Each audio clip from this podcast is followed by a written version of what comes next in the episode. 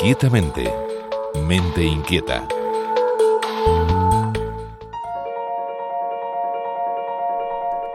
El esfuerzo cognitivo excepcional que hacen los intérpretes simultáneos da pistas sobre el supercerebro de estos profesionales. Estas personas profesionales de la interpretación simultánea tienen una alta demanda mental, cognitiva en su trabajo que tiene como consecuencia, a partir de lo que se ha visto en las investigaciones, una mejora en las capacidades mentales y también a nivel cerebral.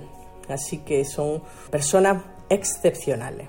Como explica Patricia Román, neuropsicóloga de la Universidad Loyola, estos intérpretes hacen malabares idiomáticos en sus procesos mentales. Si nos centramos en los intérpretes simultáneos, estos tienen que, por un lado, escuchar hablar a una persona y por otro, mientras lo hacen, transformar el mensaje en otro idioma, transmitirlo a otra persona, mientras siguen escuchando a la primera y manteniendo en memoria lo que va diciendo. Y esto tienen que hacerlo muy rápido cuando hablamos, el ritmo medio normal es de 150 palabras por minuto y el sonido desaparece cuando acabamos, pero un intérprete simultáneo multiplica esta velocidad mental.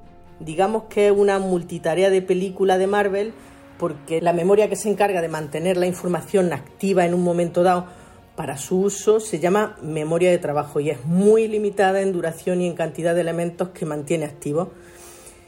Pero la situación se complica mucho cuando hablamos y tratamos de retener en memoria información.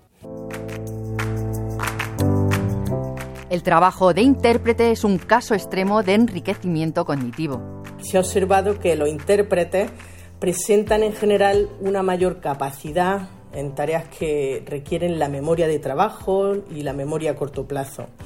Esta mejora a nivel mental parece que va acompañada también de cambios en el cerebro, la multitarea del intérprete con la gran presión del tiempo supone un entrenamiento cerebral que incrementa la capacidad de memoria de trabajo y aumenta el grosor cerebral en ciertas regiones.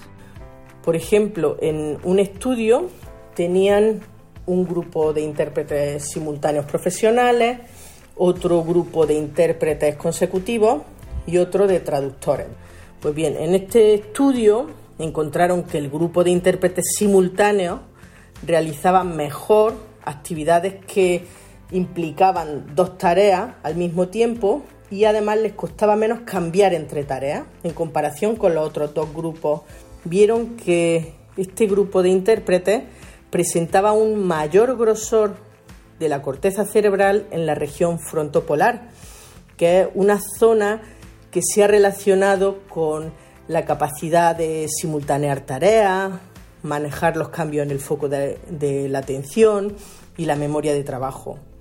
Estos beneficios se observan también en personas que inician el aprendizaje de la traducción simultánea. Incluso aquellas personas que se están formando para ser intérpretes pueden mostrar cambios cerebrales, como se ha visto en otra investigación donde después de 14 meses de entrenamiento ya aparecen cambios en regiones encargadas de procesar el habla, producirla y también en regiones implicadas en, en la atención. Pero hay que tener en cuenta que también el tremendo esfuerzo cognitivo produce una fatiga mental considerable que obliga a que estos profesionales tengan un apoyo en su trabajo.